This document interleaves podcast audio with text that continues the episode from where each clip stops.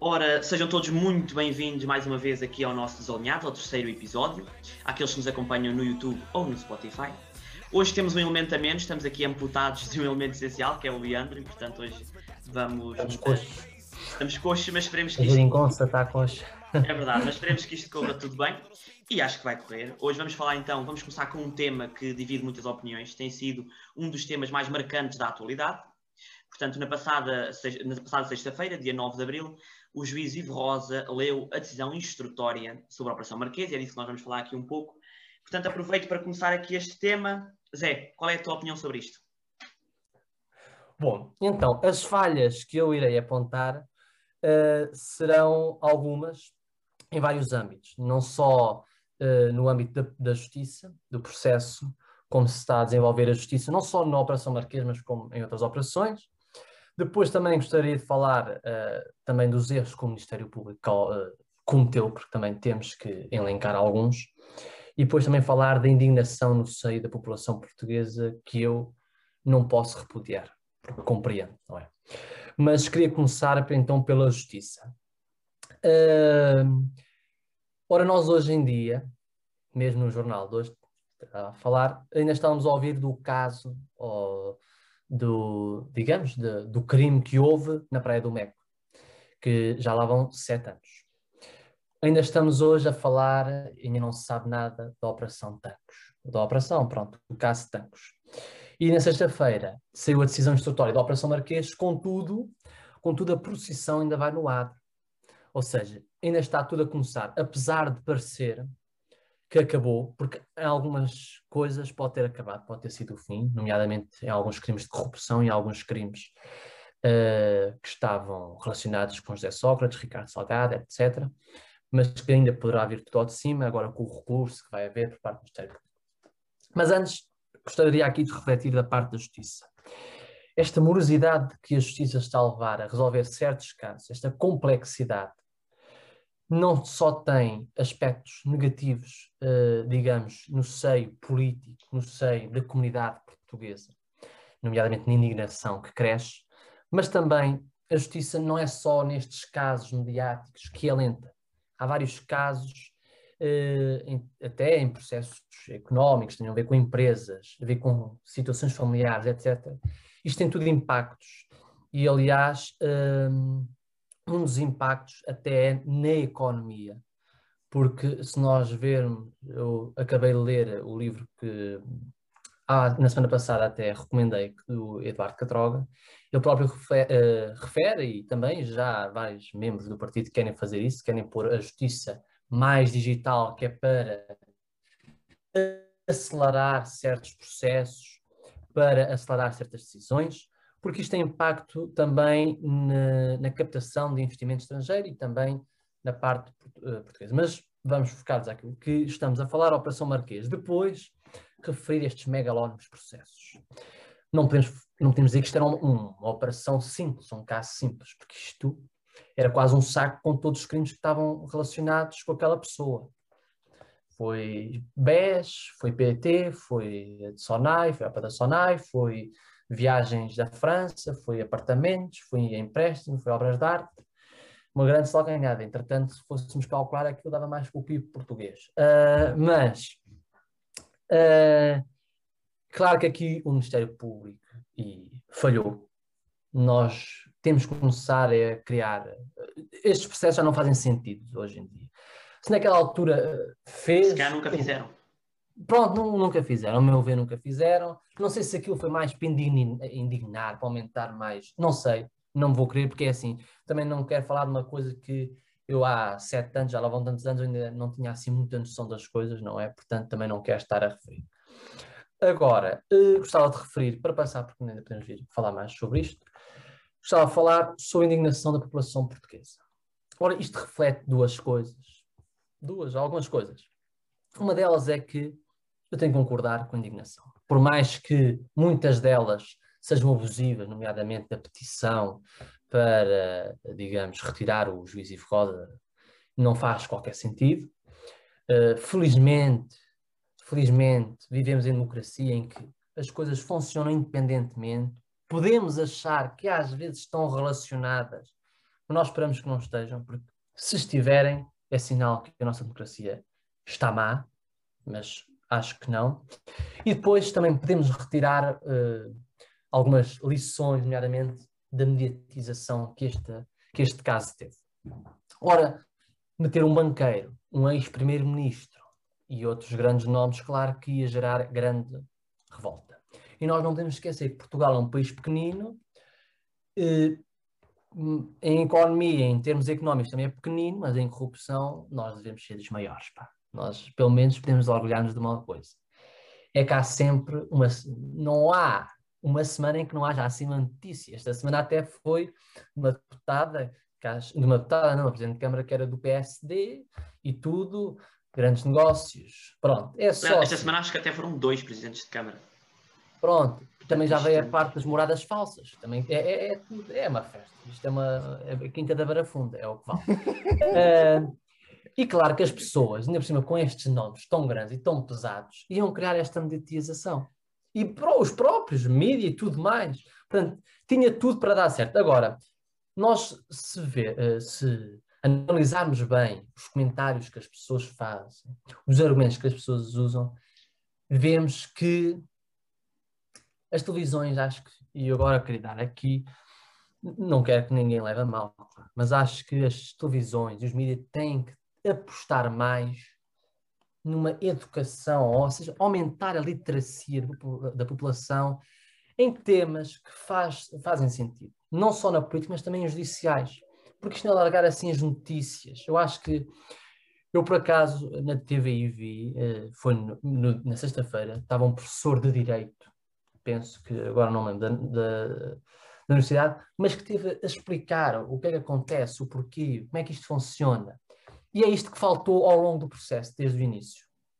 Porque se houvesse este acompanhamento, mas é claro, com este espaço de tempo que houve, as pessoas iam se esquecer. Portanto, a indignação é claramente plausível. Portanto, há vários erros a apontar. Agora, vamos ver como vai correr. Já José Sócrates diz uh, no título do livro, como é que é? Uh, agora começou. Agora, agora começou. Portanto, agora começou.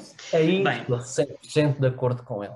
Bem, então uh, realmente agora cabe-me a mim uh, fazer a minha análise sobre isto. E sem dúvida concordo com muitos dos pontos que, que, o, Zé, que o Zé falou. E, primeiro, acho que era óbvio que uma acusação com 7 mil páginas vai ter erros. E esses erros foram apontados e até com alguma contundência por parte do juiz Ivo Rosa, mas é óbvio que uma acusação dessa dimensão tem de ter erros. Eu não, não li a acusação no, no geral, não vou uh, emitir grandes pareceres sobre isso, um, e também não percebo grande coisa de questões jurídicas, portanto também não, não me vou arriscar. Faz-me um pouco confusão aquela questão de receber dinheiros ilícitos não serem uh, uh, considerados crime de evasão fiscal. Faz-me alguma confusão, também faz confusão a alguns juristas e advogados, mas enfim, Portanto, isso vai ser depois uh, discutido no recurso do Ministério Público de Certeza, que vai chegar à, à relação. E, pelos vistos, também só, só, chegará à relação em janeiro de 2022. Portanto, nós estamos a ver que isto mesmo só agora começou, ainda, há, ainda muita tinta vai rolar. Agora, o que eu queria focar em cima de tudo nisto tudo, para já, é que o Ministério Público perdeu, não é? Teve uma, não perdeu na totalidade, mas teve uma grande falha aqui e foi apontada claramente pelo juiz e além disso, além de tudo isso, José Sócrates sai do tribunal com uma postura vitoriosa. Eu não percebo, sinceramente, como é que nós temos um primeiro-ministro acusado de branqueamento de capitais e que se acha vitorioso por isso. Tenho, tenho as minhas dúvidas, mas pronto, mas, um, mas tento, tento, compreender aquele sistema narcisista e egocêntrico que, que funciona à cabeça de José Sócrates. Diz, é. Diz, diz.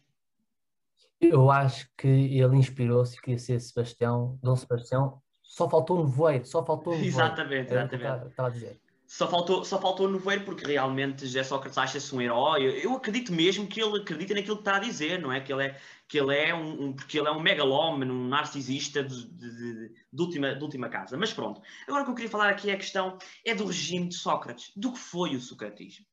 Vamos ser sinceros, José Sócrates não simplesmente provocou uma crise financeira com uma bancarrota, porque claro que não foi o, o principal responsável, existem outros responsáveis do ponto de vista económico também, mas foi um dos principais responsáveis com os seus gastos megalómanos. Agora, nós temos que fazer aqui um resumo do que foi o regime de José Sócrates. José Sócrates, o, o socratismo, como muitos o chamam, foi um período de restrições à liberdade da imprensa. de fazer chamadas para organismos de imprensa para pedir demissão do, do, do jornalista X e do jornalista Y. Foi um, um, governo de promiscuidade total entre a banca, entre o setor empresarial, entre os homens mais poderosos e ricos em Portugal, com os órgãos principais de poder.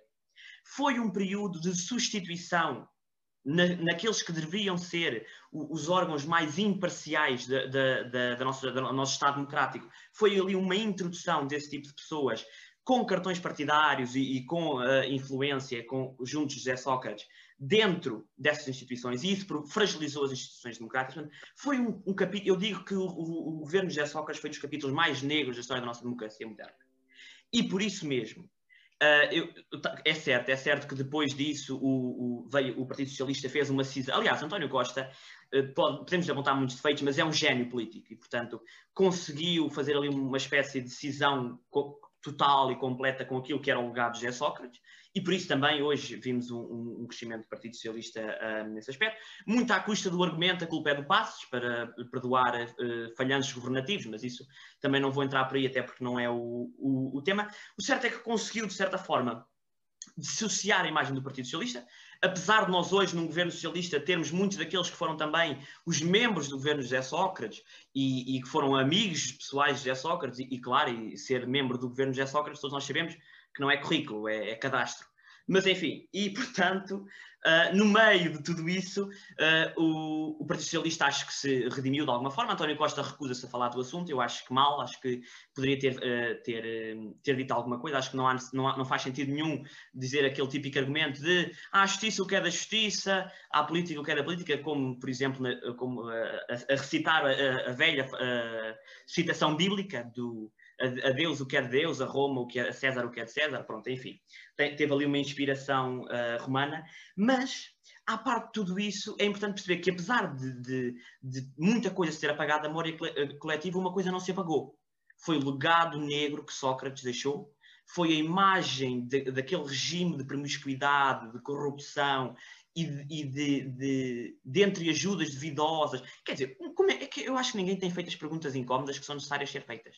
Então, se a mãe é rica, como ele veio dizer para, para o Jornal da Noite, se a mãe é rica, qual foi a necessidade de pedir um empréstimo a um amigo? Não é? Porque ele diz que é um empréstimo. Ou melhor, se ele não usufrui qualquer tipo, se ele não usufrui qualquer tipo de rendimento, como é que ele vai uh, uh, pagar esse empréstimo? Como é que ele vai saldar esse? Quer dizer, isto, isto, é ridículo. Como é que um... E depois ainda teve coragem no Jornal da Noite da TVI vir fazer uma entrevista a gozar com a cara dos portugueses. Mas a gozar mesmo. E por isso é óbvio que há uma, uh, uma animosidade muito clara por parte do público e da opinião pública com, para, para com José Sócrates. Agora, uma coisa é importante. Isso muito bem, eu concordo e nós temos que respeitar porque realmente é indignante e até para mim é indignante. Os prazos da justiça são indignantes e, e é por isso que nós temos que apostar num, num, num, sistema de reforma da justiça o quanto, o quanto antes. Agora, não podemos é tolerar que movimentos extremistas se aproveitem destas situações, porque é disto que eles vivem, para ascender politicamente, para cavalgar politicamente em cima de toda, toda esta desgraça, que é, no fundo, a desgraça do povo português. E, portanto, isso não pode ser tolerável. Outra coisa que não pode ser tolerável é nós acharmos que a, solução é a justiça popular. Não. A opinião pública e a justiça popular fica para os tempos de Idade Média em que eram, eram queimadas bruxas em praça pública. Nós vivemos no Estado de Direito Democrático e por isso também temos que respeitar as normas que, vi, que vigoram e, e, se realmente os crimes prescreveram também não, não há muito a fazer. Agora, que é indignante, claro que é indignante. E tu, Ramalho, o que é que achas sobre isto tudo? No, creio que no essencial concordo, mas há aqui depois aspectos com uma mínima, com considerável que, que, que, eu, que eu discordo, eh, em especial de ti, Eduardo.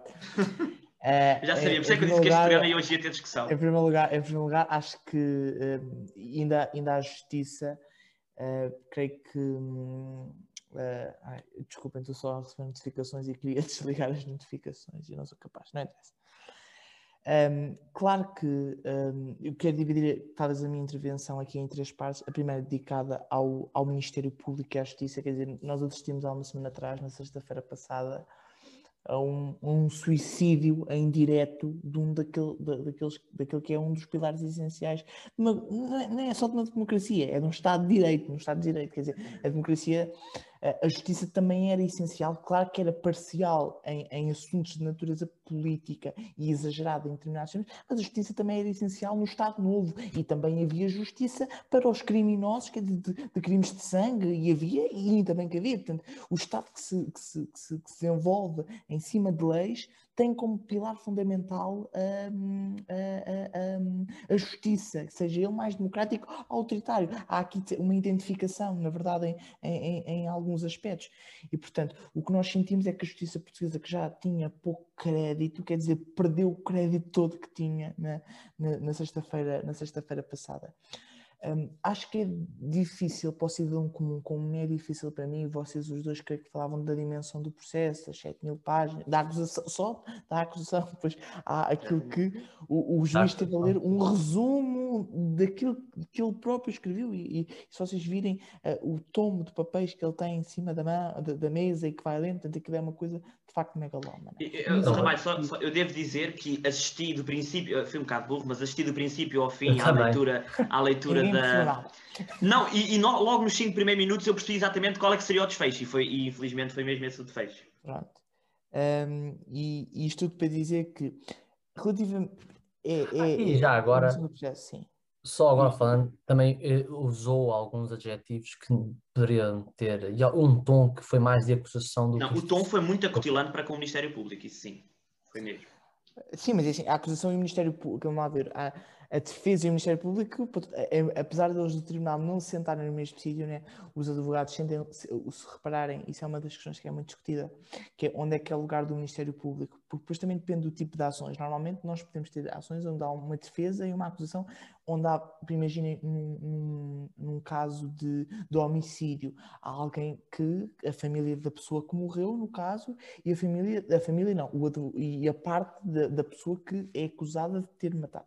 E eles estão de frente a frente ao mesmo nível. Se repararem, quando é nesta, na- na- neste tipo de processo, Tá que é o. Ministério Público, é o Estado, é a Polícia Judiciária, são os órgãos de polícia criminal, contra uma contra o José Sócrates, no caso, eles, eles não, se sentem, não se sentam no mesmo sítio no tribunal. O, o Ministério Público senta-se um bocadinho acima, senta-se ao lado do juiz. Isso é uma das questões que- da justiça que, que é muito discutida, que é onde é que se deve sen- sentir- sentar o, o Ministério Público. Isto tudo indo de encontro àquilo que vocês estão a dizer, do- porque o juiz também está para também está de facto a Sim, julgar de, de igualdade. a- aquilo exatamente. que é a acusação do Ministério Público. E isso, isso a mim não me, não me aflige. A mim aflige-me, de facto, também a qualidade da investigação. De facto, nós de não estamos habituados, a própria Justiça não está habituada a dar casos com esta dimensão. Fal- Falava-se muito na questão do, em, do, do emparcelamento, peço desculpa, não, do parcelamento, ao contrário, dos processos, ou seja, se eh, os crimes fossem, fossem parcelados, ele fosse a tribunal por diversos crimes, em diversos processos, que a coisa se desenrolaria de forma mais, mais eficiente. Não sabemos sim, não sabemos não. A mim o que me preocupa, e temos que voltar à questão que ainda ninguém falou, que é da- distribuição dos processos e da criação dos, daquilo que os jornais chamam como o TICão, que é o, o Tribunal Central de Investigação Criminal, que começou por ter um juiz único, Carlos Alexandre, e depois passou a ter Ivo Rosa, e depois é houve aquele sorteio entre dois juízes, o Carlos Alexandre. Que agora exatamente, suspeitas tenha Rosa. sido forjado, não é? Vai ser também. Dizer, Isto é uma prática. Em alguns momentos da história, de facto, criaram-se criaram tribunais especiais. Isto, no fundo, é um tribunal especial. Mas devo relembrar-lhes que muitas das vezes em, em que se, em que se criaram tribunais especiais foram, foi quando houve, onde houve uma má justiça. Basta irmos ao século XVIII para nos lembrarmos do caso, não sei se conhecem, o caso do Estávora, que até deram Ah, uma sim. série na Uhum. Há muitos anos, no início da- deste século Família Távora. a família Távora, ah, onde havia duas famílias da nobreza, portanto, os- a família Távora, os Marqueses de Távora e os, du- e os Duques de Aveiro, que foram acusados pelo Marquês de Pombal, ou oficialmente pelo, pelo rei Dom José, por influência do Marquês de Pombal, para criar um tribunal, porque supostamente eles queriam fazer um atentado contra Dom José, primeiro quando na verdade quem era o atacado era quem, quem eles queriam, ou pensa-se matar, era, era, era Dom José I, era hum, justamente eh, Marquês de Pombal, e, e eles acabaram todos, hum, creio- sabemos, existe esse indício na história que eles acabaram todos injustamente julgados e queimados, na altura, era na altura da Inquisição, e eles foram Exatamente. queimados em Lisboa, eh, em praça pública, na Praça do Comércio. Ah, eu devo aqui só lembrar uma pequena ironia, que é a parte disto tudo, é que o Marquês de Pombal, também ele, foi acusado de corrupção e perdoado por Dona Sim, Maria. sim. Portanto, vejamos Sim, que o nome Embora a Dona Operação Marquesa é mesmo indicado. Sim, sim, sim. E depois, exatamente. Exatamente, não podia lembrar disso. Mas de facto é bem lembrado. E até porque Marquês de Pombal tem uma vida de facto extraordinária e não é um homem. Foi um homem que subiu muito. Não sei se mais séria, se mais. eh, Pois, de forma deixou-se tão levar, se calhar, pela ambição. Mas de facto ele é um homem que tem uma, uma- uma- um percurso. Há coisas que nele também não podemos. Que não eh, podemos, exato, que não podemos, não podemos gostar nem podemos dar a nossa anuência. É isso mesmo. Mas voltando aqui à questão, quer dizer, hum, há erros do Ministério Público, parece que sim, na opinião pública, na opinião pública e também na opinião de muitos juristas e naquilo que o, que o juiz Ivo Rosa diz. A mim o que me preocupa, eu estava na situação de Ticão, é esta coisa que nós estamos, estamos aqui a falar de um juiz quase como ele fosse nosso amigo. É o Ivo Rosa, é o Carlos Alexandre. É Para mim a justiça não tem que viver... A justiça envolve, não é algum secretismo, mas é algum, algum recato. Quer dizer, é- esta mediatização dos próprios juízes é uma coisa que, me, que a mim me aflige. Porque o juiz é humano, o juiz é humano, por muito que tenha a lei, sentir este mediatismo, uma sala que está, uma sala que está cheia de jornalistas, já para não falar dos, dos momentos anteriores, estou a falar só na- onde vocês reparassem atrás, estavam N jornalistas, a Felicia Cabrita, enfim, alguns que eu, que, eu, que eu conheci. Quer dizer, o que é que um homem daqueles, que não deixa de ser homem, e todos nós temos, temos a parte objetiva da nossa vida, mas depois também temos a nossa parte mais animalesca, e é impossível que ninguém, que, que o juiz, por muita experiência que tenha, fique indiferente àquela mediatização e àquela pressão que ele também está ali a ser, a ser sujeito. E, portanto, isso a mim, em como qualidade da democracia, eh, preocupa-me seriamente o estado da justiça. Hum. Diz Duarte. Duarte não, José, desculpa. É só acrescentar uma coisa, já que agora tocaste no assunto do juiz, da escolha do juiz. Sim. Algo que me, digamos, suscita alguma dúvida e também alguma inquietação, e que já várias pessoas também comentaram, é um juiz vai, digamos, nesta parte da instrução, vai tomar as suas decisões baseando nos factos e na lei. Sim. Como é que pode haver aqui, digamos, uma espera, digamos, ou seja, o juiz Carlos Alexandre ou o juiz Ivo Rosa iria ditar as mesmas. Não, tem Não, Não só, isso é porque há um conteúdo do direito não que é um bocado subjetivo, não é? Sim, Portanto, sim. Por, por isso é que, por, isso é que, por isso é que existe o juiz, por isso é que o juiz é homem, porque senão, em última análise, a inteligência artificial ou os Pois, computadores podia tomar decisões. Claro, resolver e não, não há claro. justiça. É por isso, porque depois também depende de- da maneira como o indivíduo se apresenta em tribunal, daquilo da forma como o próprio olhar, se vocês falarem com os juízes, não Sim, sim, sim. mas muitas vezes eu já vi entrevistas em que eles conseguem muitas vezes perceber, porque a pessoa está ali só está sob tensão, e mesmo que consiga disfarçar, há um momento em que a pessoa te rouba um, um, um olhar, um, Uhum. pronto, aquilo é, tu, tu, tu às vezes entrar numa sala de tribunal, aquilo é pesado, quer dizer, aquilo é uma pessoa, é, é aquela, e é mesmo para ser pesado, pronto, é mesmo para ser pesado. Um, e portanto isto é no primeiro aspecto. Depois relativamente ao, ao José Sócrates. Sim, o José Sócrates, eh, quer dizer, sa- sai de lá com uma semi-derrota, que é assim que eu classifico a, a, a- a- a sente- a sentença, ou a sentença de- produzida na sequência, não, sequen- não final, mas produzida na sequência desta, desta primeira fase de instrução, eh, a cantar a vitória, quando ele na verdade teve, foi de facto uma, uma semi-derrota. Acho que é um gozo com os portugueses. Acho que é uma maneira dele comunicar uma coisa que não é, porque o homem sai de lá acusado de três crimes de branqueamento de capitais, três crimes de falsificação de documentos e ainda com indícios de corrupção. Indícios não, o juiz admitiu que havia corrupção, só que ela tinha Exatamente. prescrito. Eu não E sei- aliás, e Sócrates nas entrevistas, na entrevista, ele não defendeu que não fez corrupção. Esse já está prescrito. Esse já está prescrito. Pois, é o que interessa. Não, sim, e, e Sócrates, facto, eu acho que aquilo é um, é um, é um. E depois tudo o que ele fez a seguir, ele na segunda-feira, eu li, li comprei, vi, vi no, Jornal Público, sai o, o- o- um artigo de opinião eh, Ah. intitulado Só Amamos Batalhas Difíceis, onde atribui a, a Passos Coelho e à, e à extrema-direita terem, terem orquestrado aqu- aquele plano contra ele, acusa o próprio Partido Socialista. Sim. Eh, Enfim, toda a gente, toda a gente leva. Depois é a publicação do livro que tem, tem, já não sei como é que se vai chamar o livro, mas que tem o prefácio da presidente Dilma Rousseff. Compara-se àquilo que aconteceu a, Lava Jato. a Lava Jato, e a Lula da Silva, à à personagem de Lula da Silva, na, na- que é outro grande corrupto, apesar de coisa. É um Pois eu até grande- considero algo comparável. E, e, É que se os ele- dois são corruptos e muito provavelmente os dois vão sair daqui a, a cantar vitória. Ele, é ele, esse. ele, de facto identifica-se e aí deixa isso é uma boa é uma boa é uma boa uma boa crítica o- portanto José Sócrates é de facto é um, é um- acho que é um, é um, é um, é um gosto com o país mas ele, ele, no fundo ele sempre teve esse, esse lado Sempre. esse lado dele aquele aquele é- Aquela arrogância, sempre. agora Não é- acho que vem havendo um altruísmo, assim. ele Altruísmo? ele Altruísmo, que- Zé. Não é O homem é menos é altruísta. Ah, pensei. é, é é altruísmo. muito parecido com uma pessoa eh, que eu conheço e que já me fez bastante mal nos últimos tempos, que é aquelas pessoas que acham que por uma mentira, ser, por uma mentira ser dita muitas, muitas vezes, ela se torna menos mentira. E em última análise, essa mentira dita muitas vezes se, torna, se aproxima a uma verdade. Ele constrói uma mentira. Não, este, este não constrói uma mentira sem haver uma verdade. De facto, há aqui uma, há aqui uma verdade. Mas de facto, insistem, insistem, insistem, insistem na mentira. De facto, ó, ele, é um, ele é um muito bom comunicador. As pessoas até podem já não Sim. acreditar nele. Sim. Mas ainda há pessoas que, pela sua forma, não pelo seu conteúdo, mas pela sua forma, o- não sei se o admiram, mas pelo menos lhe acham graça. Isso ainda, e por muito que nos custa acreditar, isso ainda existe. Mas, ó, Ramalho, isso porque são este tipo de pessoas que passam confiança e atitudes de liderança. As pessoas narcisistas, egocêntricas, com o rei na barriga, alguns, são aquelas que muitas alguns, vezes têm o perfil são de liderança, não é?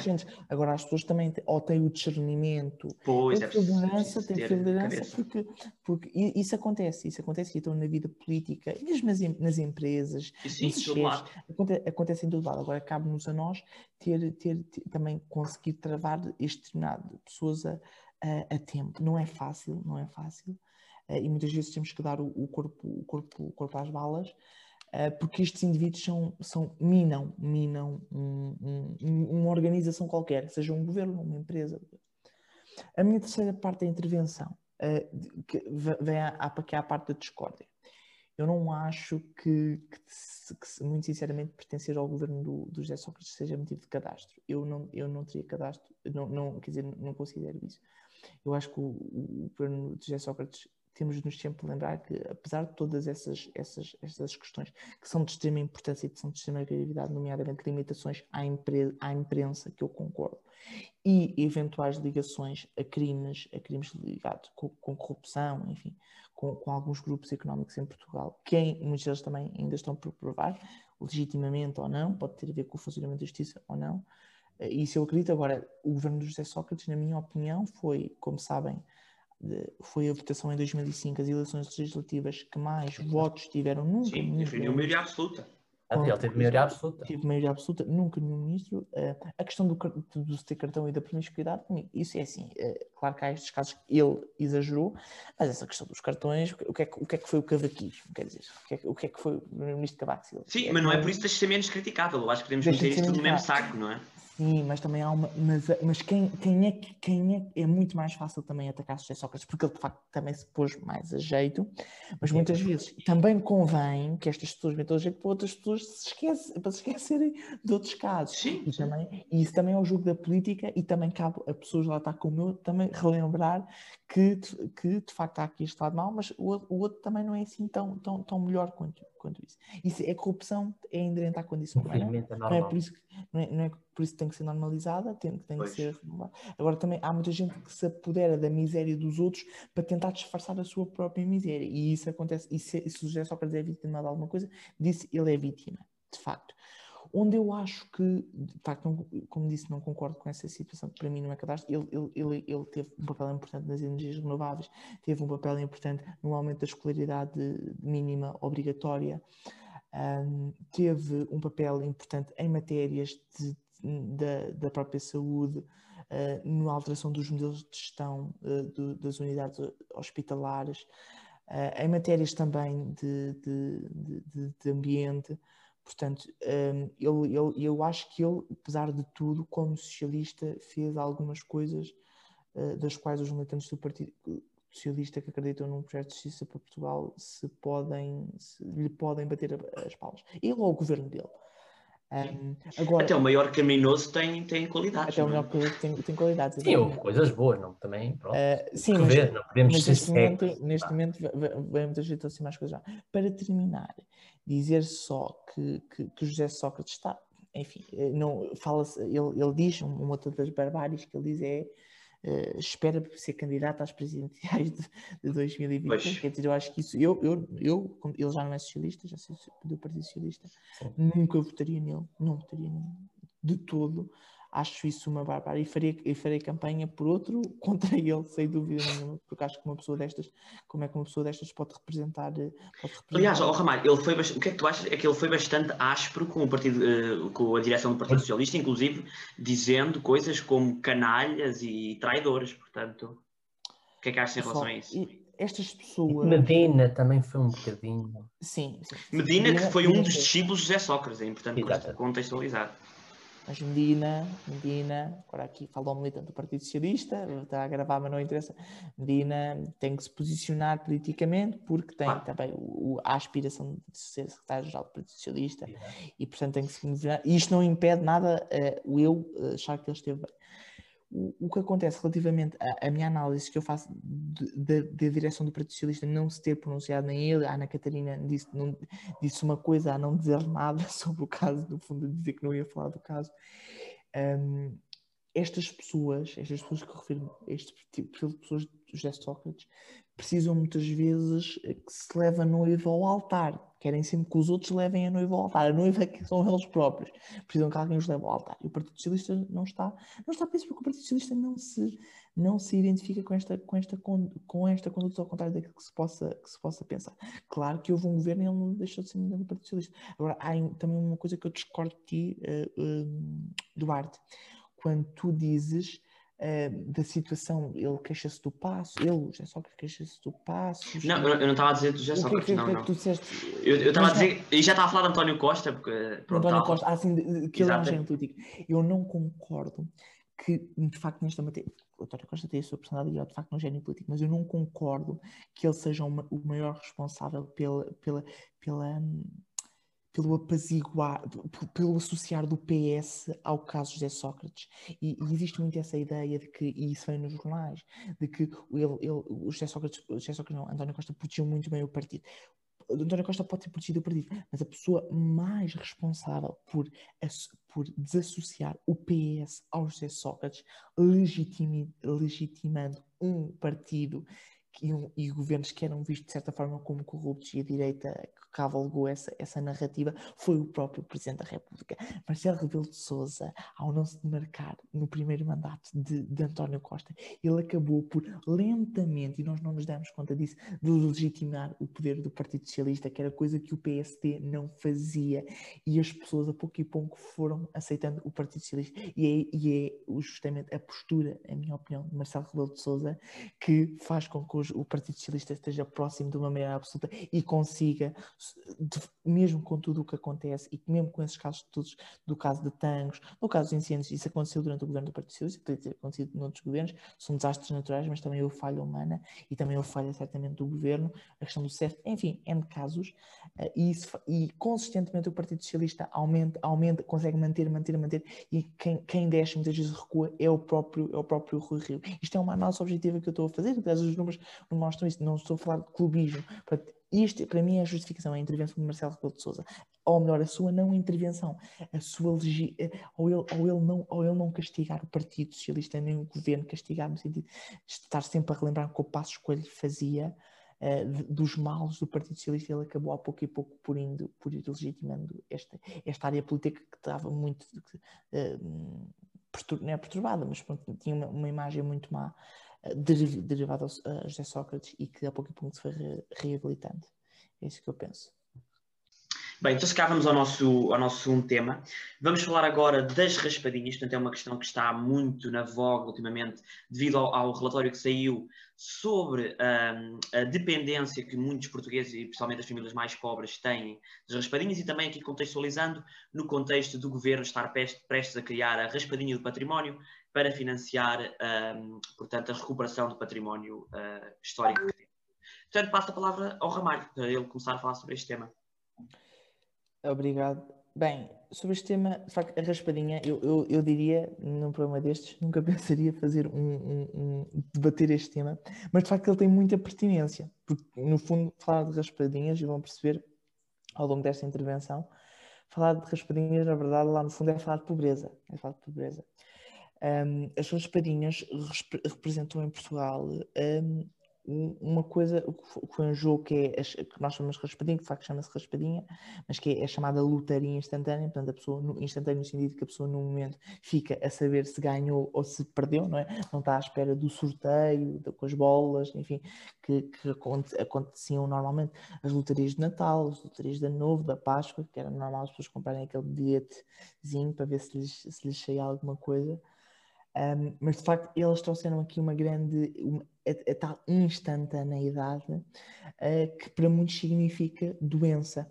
Em Portugal, eu já não me recordo do, do valor exato de quanto é que a Santa Casa de Misericórdia de Lisboa, que é responsável, que tem o monopólio dos jogos há séculos, literalmente há séculos, uh, de- do- dos jogos e que depois direciona o dinheiro para causas sociais, os próprios entidades governamentais, os próprios ministérios também recebem algum desse dinheiro, mas para aplicar sempre em causas sociais, e sem dúvida nenhuma que a Santa Casa da Misericórdia de Lisboa, no caso, tem N projetos, e se não fosse a Casa de Lisboa, eh, eh, eh, enfim, as coisas seriam muito, muito, muito piores, sobretudo numa grande cidade onde, onde, onde os problemas sociais abundam.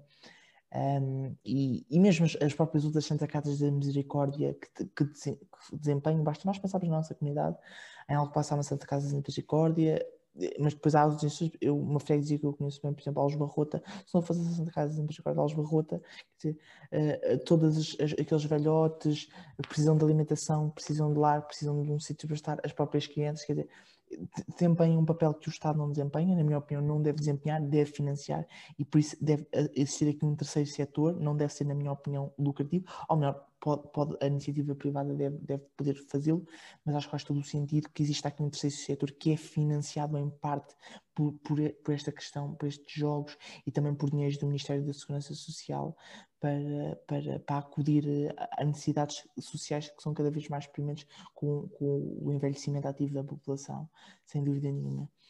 Ah, isto tudo para dizer que re- recolhi um número que em Portugal, per capita, uma pessoa por ano gasta 160 euros per capita em raspadinhas. Se vocês pensarem, 160 euros há raspadinhas de 1, 2, 5 euros, não sei se há 10, não, eu, não, eu não estou mesmo muito por dentro do assunto, mas já comprei uma ou outra vez, mas de facto a mim fechou como valor 160 euros, porque 160 euros em bilhetes de 2 euros é muito bilhete ao longo do ano. O que quer dizer que este número provavelmente tem que ver com o facto de muitas pessoas consumirem muitas raspadinhas uma coisa.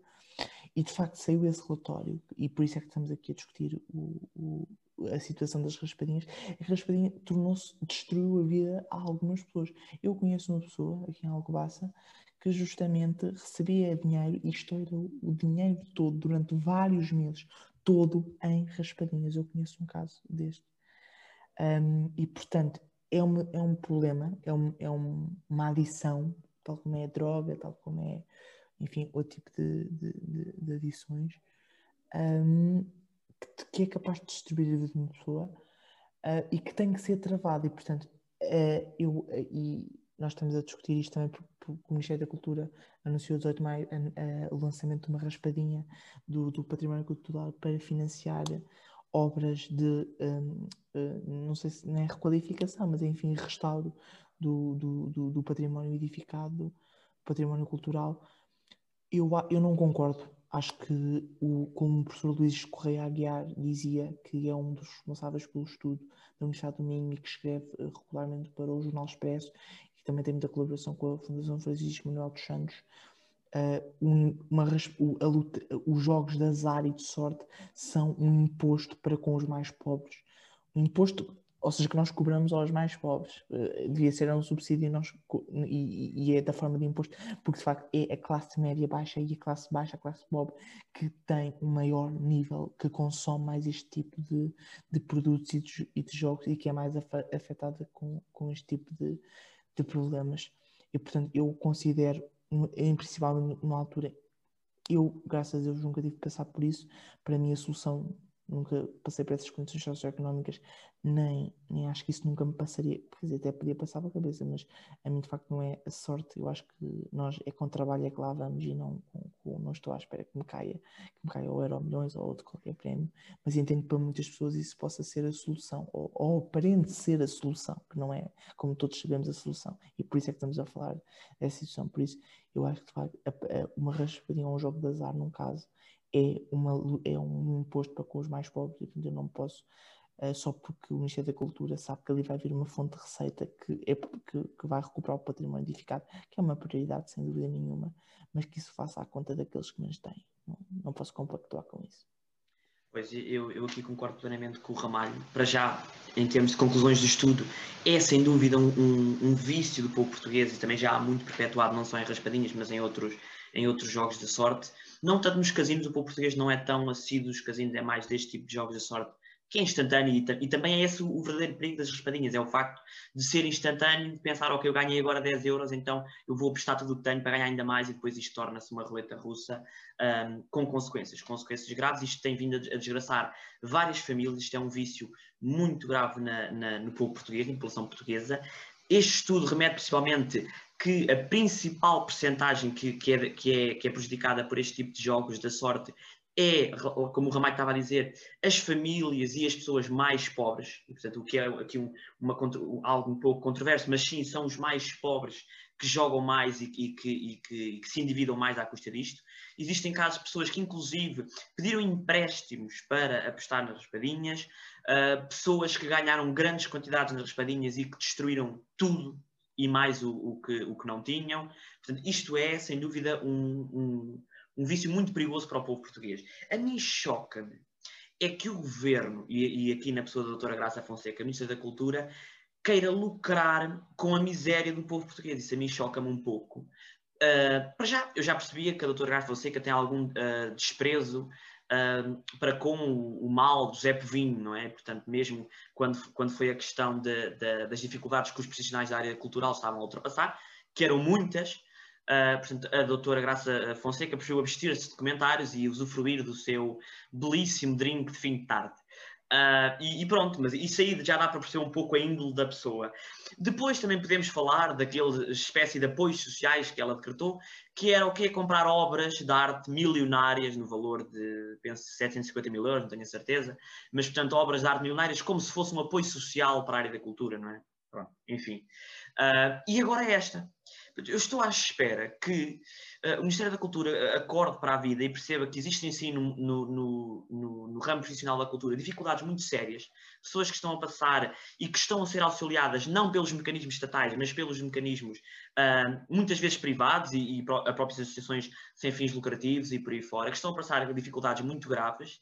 E, portanto, a, a Ministra da Cultura prefere ignorar tudo isso e aqui criar uma espécie de raspadinha para financiar. É, é, a, o, a, finalidade pode ser até bastante positiva, claro que sim, é super importante preservarmos o nosso património. Agora, existem outros meios, existem fundos europeus para preservação do património, existe toda uma panóplia de escolhas que a, que a doutora Graça Fonseca tem à sua disposição. Não me parece que lucrar com a desgraça do povo português seja uma boa escolha. Agora, para falar disto, Zé. Bom, Infelizmente, a Ministra da Cultura tornou-se mais uma ministra zombie do governo. Já não bastava também o Ministro da Educação, de vez em quando, quando aparece nosso, a falar. Não, e, e, o nosso querido Eduardo Cabrita, não é? Também. Mas esse não é zombie, porque esse fala e esse aparece. Fala. E, e, é bastante contundente quando fala, é verdade. Quando é verdade. aparece. Vá, batam mais, batam mais.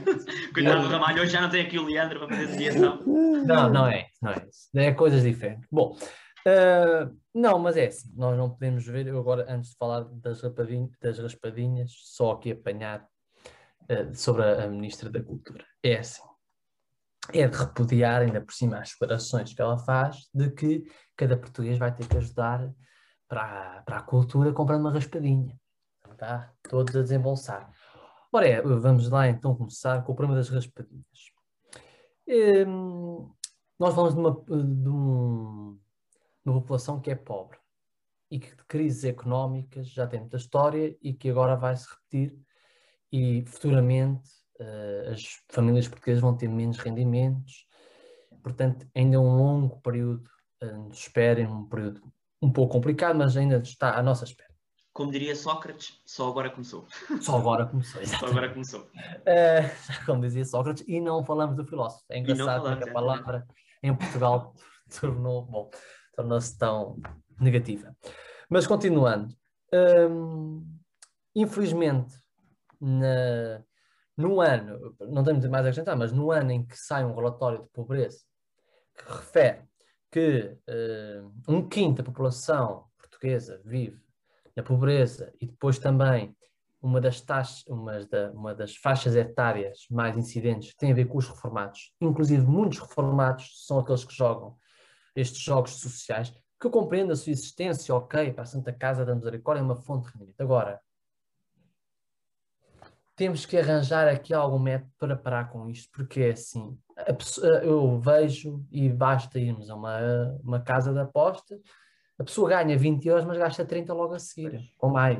Ou seja, Que é deixa-me só aqui um- uma coisa que, que eu não digo. É que realmente parece que há aqui uma reversão das políticas que, que estão a ser aplicadas à raspadinha, porque há anos atrás nós já aprovámos no, no Parlamento a proibição da publicidade das raspadinhas. Portanto, há anos atrás reconhecemos o perigo que esses jogos tinham para o povo português e agora parece está-se a, dar um passo atrás. Falamos de um lobby, não sei se existe um lobby atrás das, das raspadinhas, não sei. Não quero estar aqui a. Mas é assim, isto é a sensação do dinheiro fácil, do dinheiro rápido, como disse o Ramalho. E é vermos o dinheiro ali a dar-nos e a tentação é vamos gastar mais. E destroem-se casas, destroem-se famílias com esta técnica. Isto é um vício, nós temos que começar a tratar destes jogos sociais como um vício. Tal como um vício de produtos como o tabaco ou o álcool. Ou álcool. Ok, não tem. Não, Tanto- não concordo plenamente. Estou-me a rir porque, de facto, É triste, ainda- mas pronto. É triste, mas por exemplo, isto, desculpa ainda interromper, mas eu acho Não, que é uma- ainda por isto é um, é, um, é um programa também de jovens.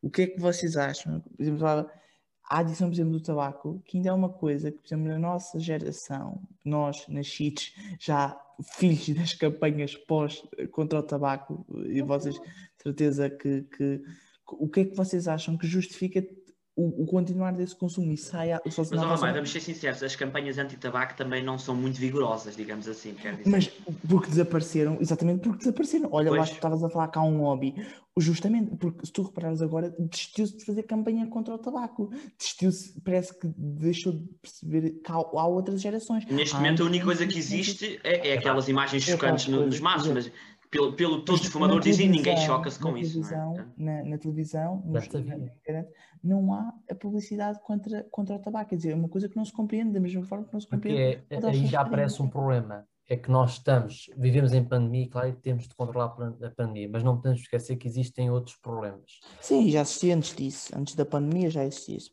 Eh, Mas, mas pronto, mas é assim, não. Eu estou a falar nos anúncios que nós vemos por parte da Direção-Geral da Direção-Geral de Saúde, ser só sobre a pandemia, mas também podemos começar já a inserir outros tipos, nomeadamente este, pronto, do tabaco. Mas por acaso acho que foi a Nova Zelândia, meu, cada vez mais a Nova Zelândia está-se a tornar um país mais. Está à frente. Agora tem uma primeira-ministra muito jovem e tudo. Ahm, mas acho que do tabaco houve lá notícias boas sobre o. Não sei agora não que está a avançar. Mas bem, co- vamos continuar aqui nas raspadinhas, que é o que interessa hoje é, é raspar.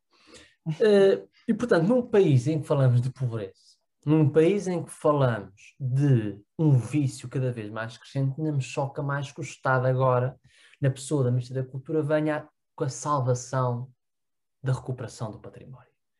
Vai ser os portugueses a rasparem.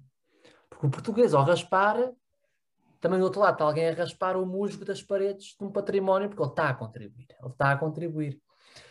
E isto choca, porque é assim, enquanto o Ministério da, da Cultura estar preocupado em dar mais dinheiro, apoios sociais ao setor da cultura, porque nós não podemos estar aqui eh, e não dizer que o setor da cultura, se calhar, foi aquele que saiu mais prejudicado, o turismo, cultura, porque o turismo, a cultura, perdão, nós vemos na televisão eles, muitos, muitos indivíduos da cultura estão na miséria.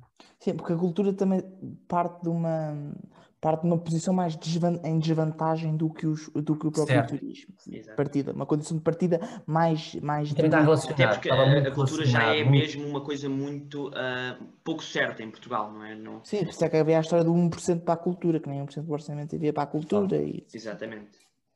Portanto, eu queria dizer, à, pronto, para finalizar, como tem aqui, é pensar em soluções e não é raspadinhas que vão salvar o património, infelizmente.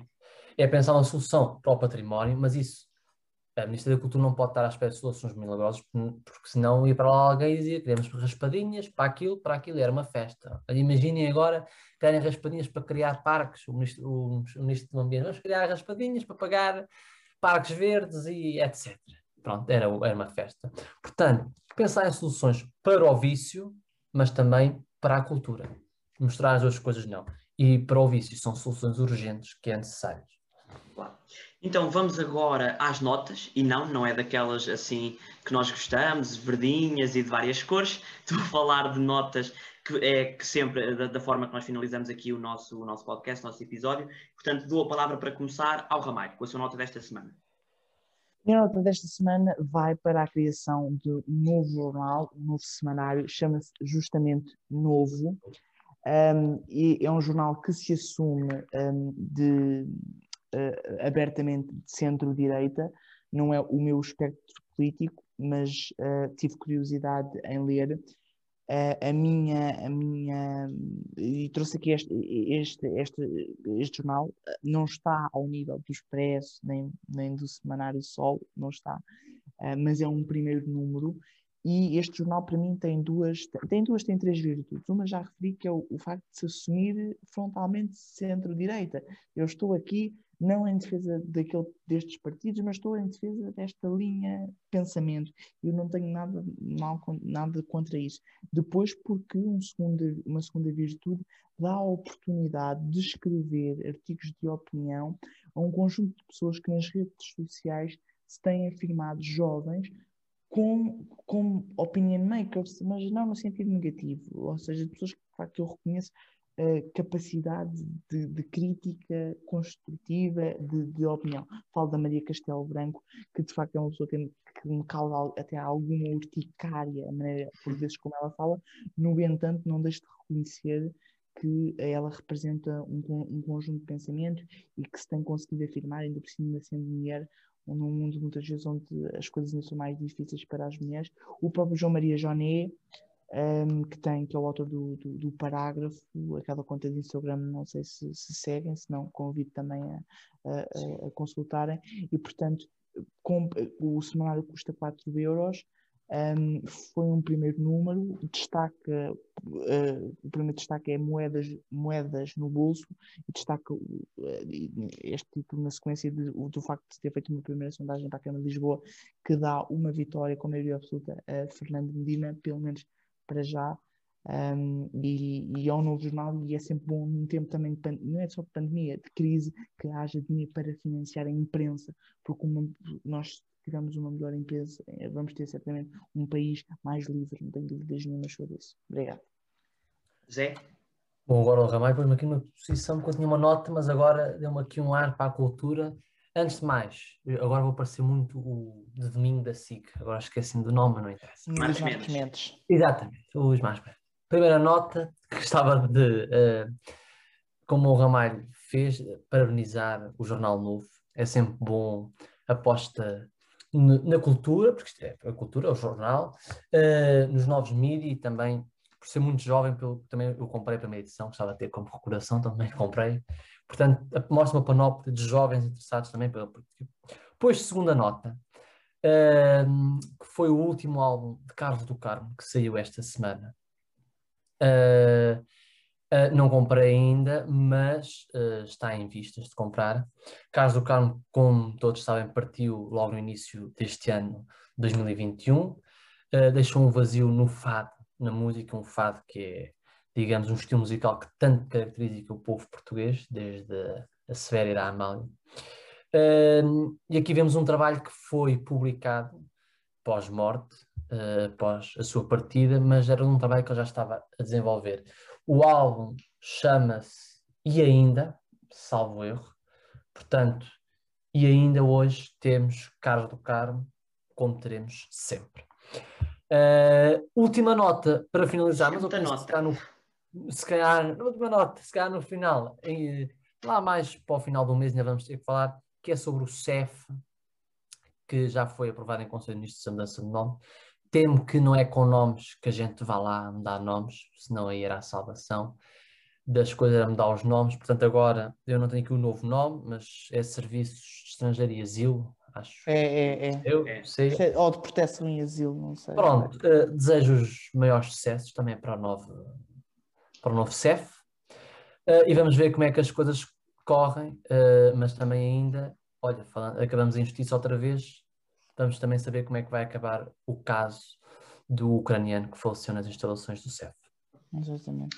Bem, ahm, realmente, pronto, aqui posso, eh, não é essa a minha nota, mas fazer aqui um, um, um- pilar que é que realmente sim, em Portugal normalmente não se gosta de estudar os problemas a fundo e acho que é mais fácil mudar de rótulo. Pronto, mas isso fica um tema para outra, para outra edição. Agora a minha, a minha nota é sobre ahm, Bernie Madoff, que morreu na passada quarta-feira, dia 14 eh, deste mês.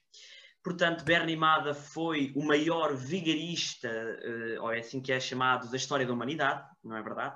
Os seus desvios, sua- o seu esquema fraudulento em pirâmide, ou muitos chamam-lhe o esquema de Ponzi, Ponzi que era um, um- um vigarista da década de 20, na- americano e muito famoso, este esquema fraudulento acabou por desviar e por desvirtuar cerca de 65 mil milhões de euros. Portanto, é a nossa dona branca, mas em escala muito maior. E aqui, porque é que eu falo hum, deste senhor? Este senhor teve muito poder no, no mercado financeiro, inclusive foi coordenador-chefe da Nascad, teve, tinha uma reputação imaculada, uh, começou muito jovem a sua carreira, construiu a sua empresa, o seu fundo de investimento, e, portanto, e por ser tão respeitado no meio, é que ele conseguiu, encon- ele conseguiu uh, encontrar milhares e milhares de investidores para financiarem este esquema, este esquema fraudulento, e é importante dizer isso, não é? Uh, agora, aqui a questão que é muito importante perceber é que este esquema depois acabou por ruir em 2009, com a crise financeira, 2008, 2009, com a crise financeira, quando as pessoas quiseram reaver o seu dinheiro não tiveram formas de fazer. Porquê? Porque este esquema funcionava. Aliás, este esquema era super simples e é isso que assusta. O dinheiro dos novos investidores era depositado na, na conta pessoal de Bernie Madoff e depois o dinheiro dos novos investidores era aquele que financiava os altos retornos que ele prometia aos velhos investidores, não é? Portanto, claro que em 2009, quando todos quiseram ver o seu dinheiro de volta, não havia dinheiro para ninguém. Uh, e a coisa e a pirâmide acabou por, um, por colapsar.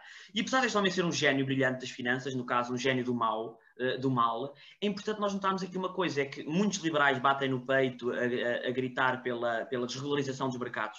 E eu, como tenho uma, uma, pequena costela liberal, acho que tenho um certo nível de, de, de, de pronto, tenho, tenho uma certa possibilidade de dizer isto, é que sim, eu, eu concordo muito bem com os princípios de regularidade, do, com, com os princípios de autossuficiência do mercado, com os, com, com, com os princípios de, de, não intervenção estatal e por aí fora, concordo com tudo isso. E, e, também concordo com as críticas que muitos outros economistas liberais, porque nós não podemos pensar que, que o liberalismo é uma corrente, uh, uh, uma corrente reta. Portanto, existem depois na sua história diversas intervenções de vários economistas e correções, Milton Friedman e por aí fora. Mas vem à parte do mas. Mas, exatamente, ah. mas uh, não concordo com a desvalorização dos mercados, porque a desvalorização dos mercados conduz a cenas como estas. Um homem que era inicialmente uma pessoa honesta, com mérito, com inteligência, acabou por se deixar levar pela ambição, pelo dinheiro, pelo poder e fez uma coisa destas que lá está. E o mais assustador, não era um esquema complicado. Agora, o que acontece foi que a tendência que havia na atualidade, hoje em dia isso está a ser um pouco combatido, mas a tendência que havia na atualidade era para a desregularização do mercado. E isto provocou desequilíbrios e falhas como estas, e portanto é isso. É por isso que falo hoje de, de Sim, mas, e, mas também da, deixa-me só de coisa, Diz, mas também da situação, como nós assistimos, não vou falar aqui, mas nós, eu sei, até inclusive aqui as pessoas que passa certamente saberão do que estou a falar, uh, uh, muitos esquemas que nos aparecem em pirâmide, uh, que não se não são ultimamente, isso, ultimamente, e que as pessoas têm que ter, têm que ter eu creio eu, a literacia, ou pelo menos não têm, procurar, de facto o Google serve para, tem mais plataformas do que o YouTube e tem outras coisas que se podem, que se podem, que se podem pesquisar, porque é como tu dizes, é a simplificação do esquema, que é como é que as pessoas ainda vão, em, acreditam no, no, dinheiro fácil, meus amigos, Exatamente. não há dinheiro fácil, no, o dinheiro é, é, Já não. Eu aqui não percebo há. de certa forma, sim, ele era um homem de alta finança, com uma certa reputação, mas a verdade é que destruiu milhares de vidas e atenção.